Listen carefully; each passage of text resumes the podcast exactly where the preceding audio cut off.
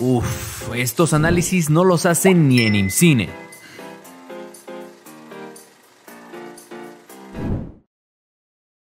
Amigos y amigas, esta semana tuvimos la oportunidad de ver el reestreno de Akira. ¿No? Bueno, ahí estuvo su, su proyección. en pantalla. Sí, es en, pantalla grande, en las salas de, de, Cinemex en esta ocasión. Este, y bueno, pues aprovechamos para verla en su idioma original, ¿no? Con la pantallota grande, con los sonidotes así, ah, estridentes a más no poder, ¿no? Además le subieron más el volumen hasta que tronaran las bocinas. Este, y bueno, pues no sé tú, mi querida Dani, pero yo me la pasé de maravilla, maravilla. Pero tú, ¿cómo, cómo, cómo, cómo, cómo viviste ahora Akira en pantalla grande? ¿Qué opinas? En alguna ocasión me había tocado ver ahí en Tonalá un pedacito de la, de la cinta en la, en la pantalla por un curso que estaban dando y creo que eso fue lo que llamó mi atención para verla, ¿no? Como tal, así de, ah, sí, la voy a ver en pantalla grande, porque pues son de esas películas que desafortunadamente conocemos por nuestra, por nuestra computadora, ¿no? O sea, con, a veces hasta con una resolución, pues terrible, con un sonido malísimo, y aún así te impactan. Entonces creo que tener la oportunidad de ver este tipo de producciones en su espacio, o sea, para el espacio para el que fueron pensadas, sí te, te pone como en otro mood. Y además, insisto, como que si de por sí en pantalla chiquita y con un sonido culero te termina por enganchar, ahora sí. ya en grande, pues es otra experiencia. Sí. Me pasó, me pasó muchísimo con Los Olvidados y en esta ocasión creo que también termina por ser eh, por reforzar esa idea que uno ya tiene de las películas. ahora, la verdad es que me di cuenta más todavía de la música. Yo no le había puesto atención tanto a la música. de lanza. Es una pasadez de lanza, porque si bien eh, se siente como parte ¿no? de, haber sido hecha en los ochentas, aún así se siente como con una hora de atemporal, o sea, sí va más allá de, de, de, ah, ok, ochentera, sintetizadores, ¿no? Y ese tipo de mm. elementos como que te remiten a una época en particular. Y además hasta a, veces con unas percusiones bien interesantes para, para, dar a entender como esta idea de, estar eh, casi, casi preparado para la batalla, ¿no? Todo el tiempo. Desde un mood muy tribalesco, ¿no? Tribalesco, sí. Pero con ese sincretismo donde también se combina estos sonidos este, industriales modernos, ¿no? O sea, bueno, desde quizá ese retro, eh, retrofuturismo, ¿no? De imaginar como, este, quizá estos sonidos del futuro de los años 80. Y me queda claro con los, con esos zumbidos, ¿no? Que se escuchan medio electrónicos, pero se contrastan totalmente y aún así combinan perfectamente con esta parte de las percusiones. Continúa, mi querida Dani, perdón.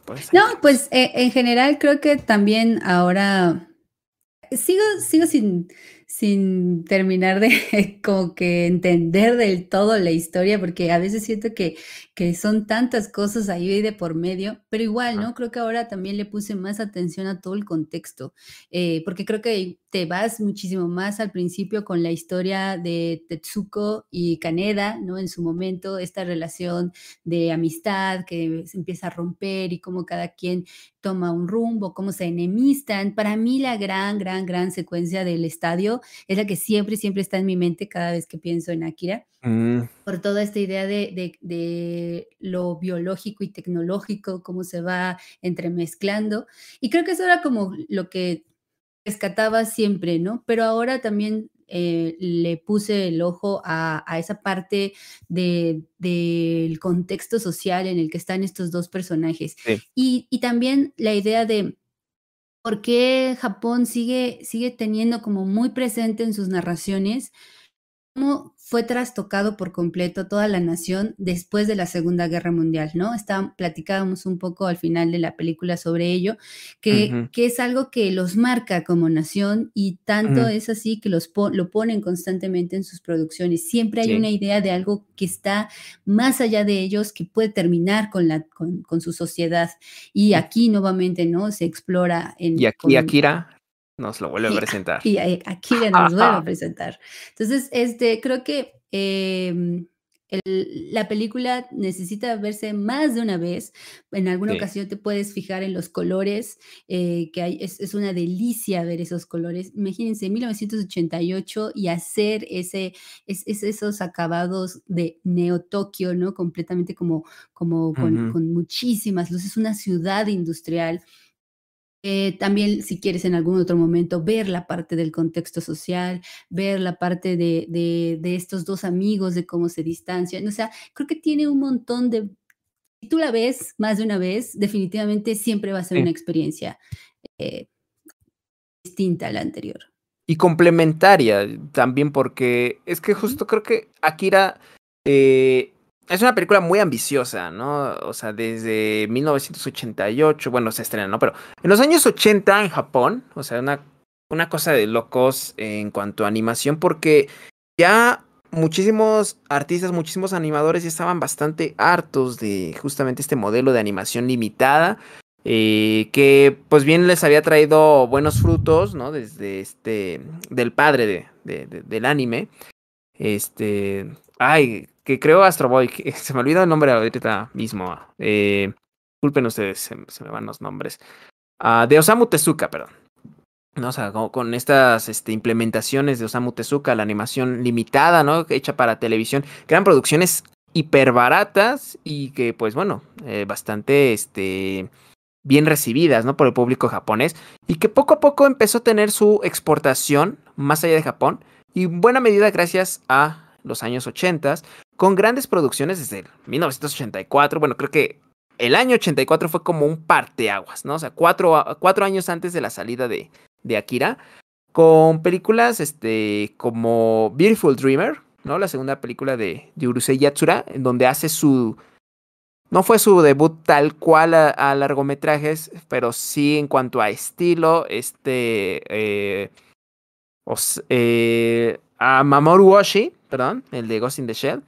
Y este también Miyazaki con su segundo largometraje en donde también sería como una especie de debut mucho más eh, fijo en cuanto a lo que le interesaba de Miyazaki en este... Ah, se, se me olvida el nombre de esta... de la princesa... No es Mononoke. De... Está en esta colonia de, de insectos. Déjame poner Miyazaki, películas. ya, ya, se me olvidaron todos los títulos que tenía por, por decir. Por aquí está. perdón, ¿eh? Ajá. Sí, la este, del Valle. Náusica. La princesa del Valle del Viento. Gracias, Diana, gracias. Este. Estas películas justo tenían como estas intenciones de dejar a un lado como toda lo que la industria significaba, ¿no? O sea, que era animación invitada, vamos a sacar las cosas así porque sí. Y se dio como en un contexto en donde, pues, estaban viviendo ciertas crisis, varios este, estudios, y entonces, irónicamente, por estas crisis les dieron mayor libertad a los creadores, a los animadores, y esto les permitió justamente no solamente volarse la barda en cuanto a historias, ¿no? En cuanto al argumento, sino en cuanto a animación, hacer lo que siempre quisieron hacer, ¿no? O sea, llegar con su equipo de animación y decir, güey, vamos a volarnos aquí los sesos y hagamos una cosa maravillosa, una cosa de locos.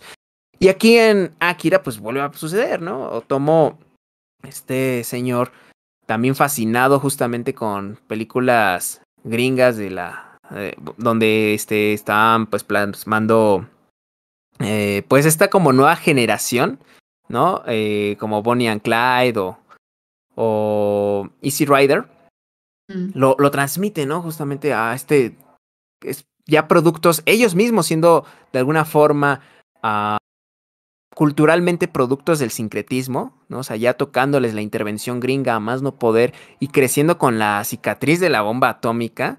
Y, y combinando este nuevo, este, esta nueva visión de los años 80 donde se criticaba mucho el materialismo, o sea, por un lado tenías como este materialismo a to al tope, ¿no? Que en Japón se tradujo también con este género de música que actualmente se escucha con bastante efervescencia, que es el este, city pop.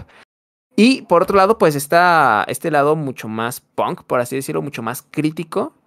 Y que, y que se dé además en un contexto de un boom de animación japonesa como se da en, en Akira, ¿no? O sea, con Otomo justo haciendo como un trabajo súper ambicioso con su manga, eh, plasmando como ideas filosóficas, metafísicas, bien raras, ¿no? O sea, si ustedes leen el manga tampoco es como lo más claro, un poco más claro que la película es así, pero no es del todo claro sobre lo que ocurre con el poder celestial o bueno, el, poder este que, que, que en, Akira y en, estos sujetos. Pero bueno, lo, lo transmite justo a esta parte animada y además diciendo, ya hemos hecho como cosas, bueno, en Japón ya se han hecho cosas maravillosas, cosas bien locas, ¿no? Justamente como este, incluso Makuros, este, Do You Remember Love, ¿no? Donde tienes imágenes extraordinarias y una animación increíble. Bueno, pues vamos a llevarlo todavía a otro nivel, ¿no? Implementa nuevas técnicas y la convierte en la película de animación más cara en ese momento de la historia, ¿no? Este, y, y se traduce eso a secuencias animadas hermosísimas con personajes de fondo, de, que, que, es a mí lo que me gustó, ¿no? O sea, de verla en pantalla grande, o sea, cuando la tienes justamente en computadora y que a veces tal vez no tienes la mejor este, resolución, eh, ves que, que, los personajes de fondo siempre están como haciendo algo, ¿no? O es difícil prestar tu atención a quién este, lleva como el mando porque están todo el tiempo pues así interactuando entre sí, echando desmadre. Y, e, y eso significa que está vivo ese mundo, ¿no?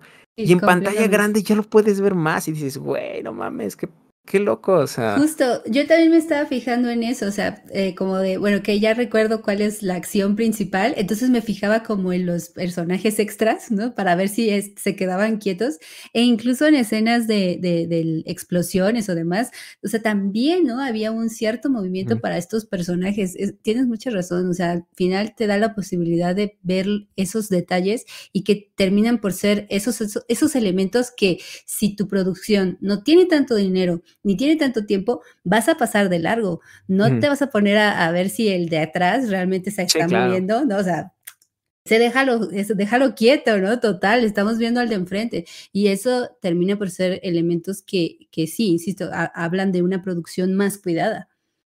Sí, sí, sí, sí, o sea, totalmente esa ambición, esa ambición se nota ahí, ¿no?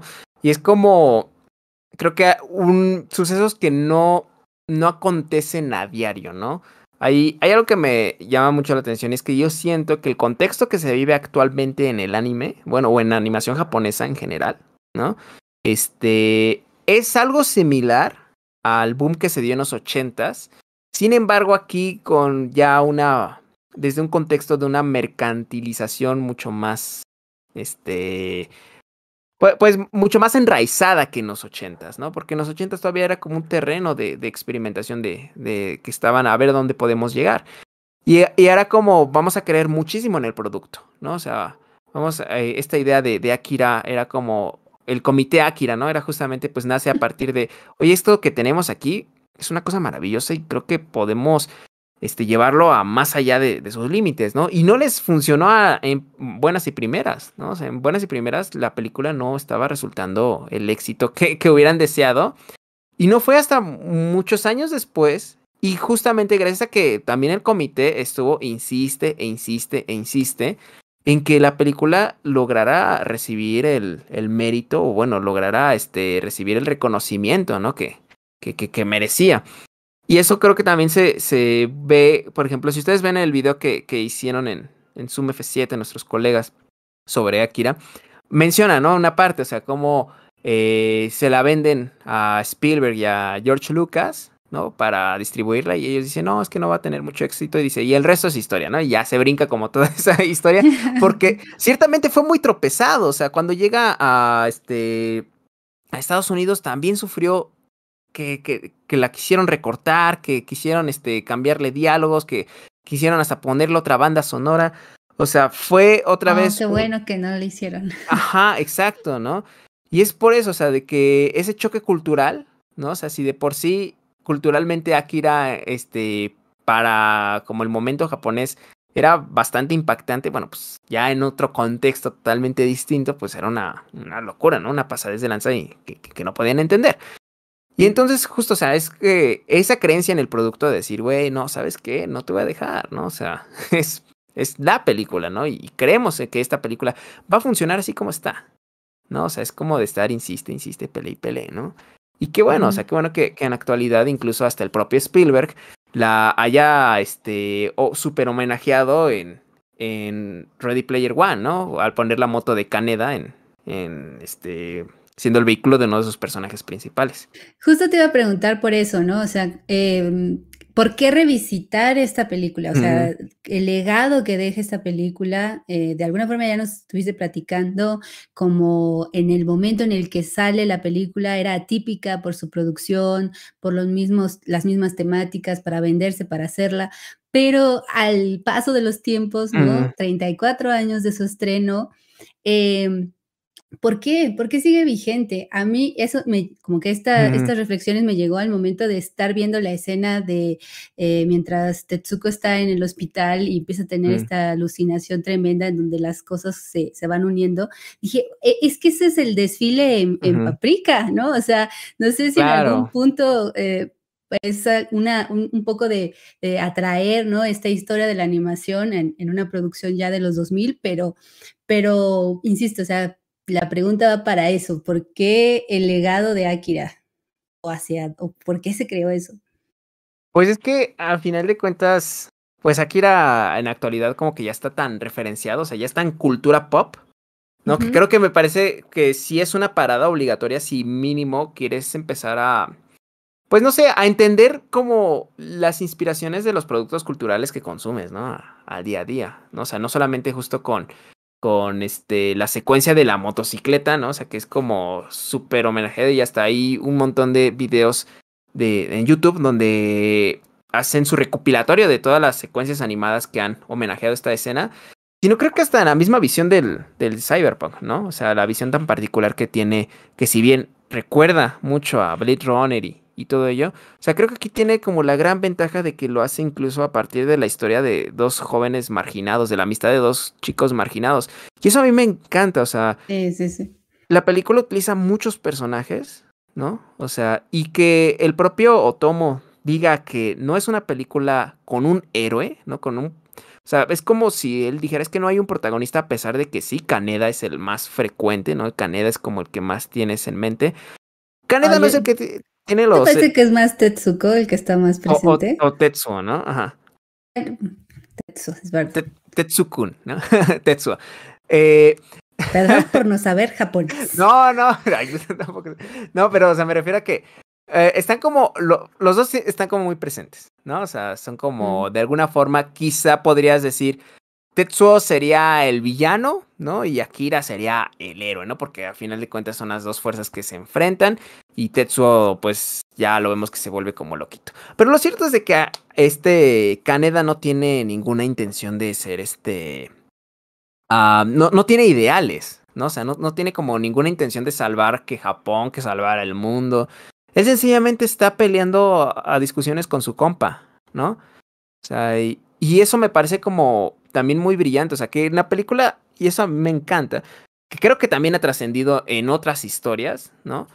Eh, que el mundo se está yendo a la mierda, que el universo mismo incluso se puede ir a la mierda porque supone que el poder que está por ahí es este, relativamente similar o bueno, es el mismo que, que dio origen al universo, ¿no? O sea, toda la realidad como la conocemos se puede desbaratar, pero los protagonistas están este, más interesados en su pelea de compas, ¿no? Hmm. O sea, están como enfrentando cosas más allá de nuestra comprensión, pero estos güeyes están en un tema mundano. Y están dándole vueltas desde justamente esta, esta parte mundana, pero perteneciendo a un contexto complicado además, ¿no? Y sin hacer a un lado lo, lo, otro, ¿no? O sea, no lo toma como por entendido porque pues también vemos la historia del general, ¿no? O sea, también vemos que, que es un personaje súper complicado, ¿no? También vemos, o sea, la historia de esta activista, ¿no? Y que también tiene sus valores y que, y sobre todo se ve, nota en el manga, también tiene el, este, su historia de amor o, o bueno, su enamoramiento imposible con uno de sus este, colegas, ¿no? De, de, de, de, de los activistas. Y como pues en esa, más bien como en esas coincidencias que tienen, ¿no? Donde se encuentran, pues van como creando, no sé, o sea, puentes, vasos comunicantes muy, muy, muy interesantes, ¿no? Entre ellos. Pero bueno, ¿qué, qué ibas a decir, mi querida? No, que, que, creo que por eso tienen varias lecturas la película. O sea, por, por, lo que mencionas, ¿no? Está la relación de estos dos amigos, pero que se incrusta en un contexto muy particular, en una situación muy particular. Y eso hace que que tengas oportunidad de ver eh, de diferentes maneras la película y aunque ah, muy probablemente lo que mencionaba al principio, lo primero que salta es la relación de estos dos amigos Mm. Eh, al final eh, siempre está conectado con, con todo el trasfondo eh, político y, social de la, de la película, porque como lo mencionabas, o sea, dos personajes marginados, este, ¿quién se va a preocupar porque este, estos chavitos regresen o no? ¿no? O sea, sea como la escoria de la misma sociedad que, que ya está mm. llena de escorias. Entonces, ¿qué, ¿qué más da que estos dos personajes terminen por desbaratarse. Creo que eso también te da una lectura de, la misma sociedad, como eh, eh, queda en segundo plano, dependiendo de qué tipo de persona seas en este estrato social, eh, en medio de, un, de, una situación así de compleja política. Porque, insisto, nadie se iba a fijar en estos dos personajes, terminaron por ser identificables porque se unieron a tangencialmente a, todo este, este asunto, pero en realidad, ¿quién se iba a fijar en ellos, no? O sea, ¿por qué poner el ojo en estos personajes? Eso también me parece bastante interesante. O sea, no porque tenga la espectacular, la, película, no, eh, no, porque tenga esta espectacularidad de las, las peleas, las persecuciones, eh, la deformación de los cuerpos, la alucinación. O sea, creo que está bien combinada la forma y el fondo. O sea, cómo está dicho y lo que está diciendo. Sí, sí, sí, la verdad es que sí, es una forma hasta... Híjola, me parece como brillante el que se esté plasmando con secuencias animadas excelsas el, el mundo más bajo, ¿no? O sea, ¿cuánto dinero no hay en recrear un bar que incluso tiene paredes pegadas, ajá, de mala muerte, que incluso tiene paredes pegadas con cinta adhesiva, ¿no? O sea, ¿cuánto presupuesto no hay en ello? ¿Cuánto esmero no hay en, en representar la decadencia? Y cuando en la realidad la decadencia es súper barata, ¿no? O sea, es súper barata como en términos monetarios, pero súper cara en términos sociales, ¿no? Y, es lo que menciona acá eh, Ibar en el, en el chat, o sea, porque la ciudad es un personaje. Sí completamente. Sí, sí, sí, sí. Y, le toman ese cuidado, ¿no? O sea, ese cuidado de que se vea más allá de lo espectacular, ¿no? Porque sí lo es, ¿no? es hermosa, pero también es triste. O sea, o sea, tiene como esta, esta publicidad que donde se refleja ese sincretismo, esa, esa manía todavía de, de, un Japón que, que quiere preservar su, su cultura, ¿no? Pero actualizándola, ¿no? Y ahí pone justamente, pues, al, al hombre con, con estos dos pescados, ¿no? Y, todo el asunto y cómo se está transformando. Pero, pero bueno, o sea, es. Creo que una parada eh, bastante conveniente, amigos y amigas. Si ustedes tienen, viven en, la, en el Valle de México, ¿no? En, la ciudad o, están por el estado. Este, y tienen un cine que le estén proyectando, la verdad es que no se lo pierdan. Vale mucho, mucho la pena. Si pueden verlo en japonés, ¿no? Creo que suma todavía más. No por eso el, el chiste otakusísimo, perdón. este, de. El regaño otaku. el regaño otaku. Oh, no puede ser, no, qué vergüenza. Bueno, de, de cómo pronuncia, y eso me llama la atención, cómo pronuncian los personajes el, eh, sus este, diminutivos o, o, cómo se refieren a, a, los otros y le dicen a Tetsuo, Tetsuo-kun o, o Tetsuku, ¿no? O sea, creo que ahí también como que te va transmitiendo ciertas, este, eh, apegos emocionales que tienen los personajes con otros sin que estén tal cual descritos y de, güey, eres mi compa y te quiero un chingo. No, o sea, este, incluso en la forma en cómo lo pronuncian, ¿no? Pero bueno, en fin.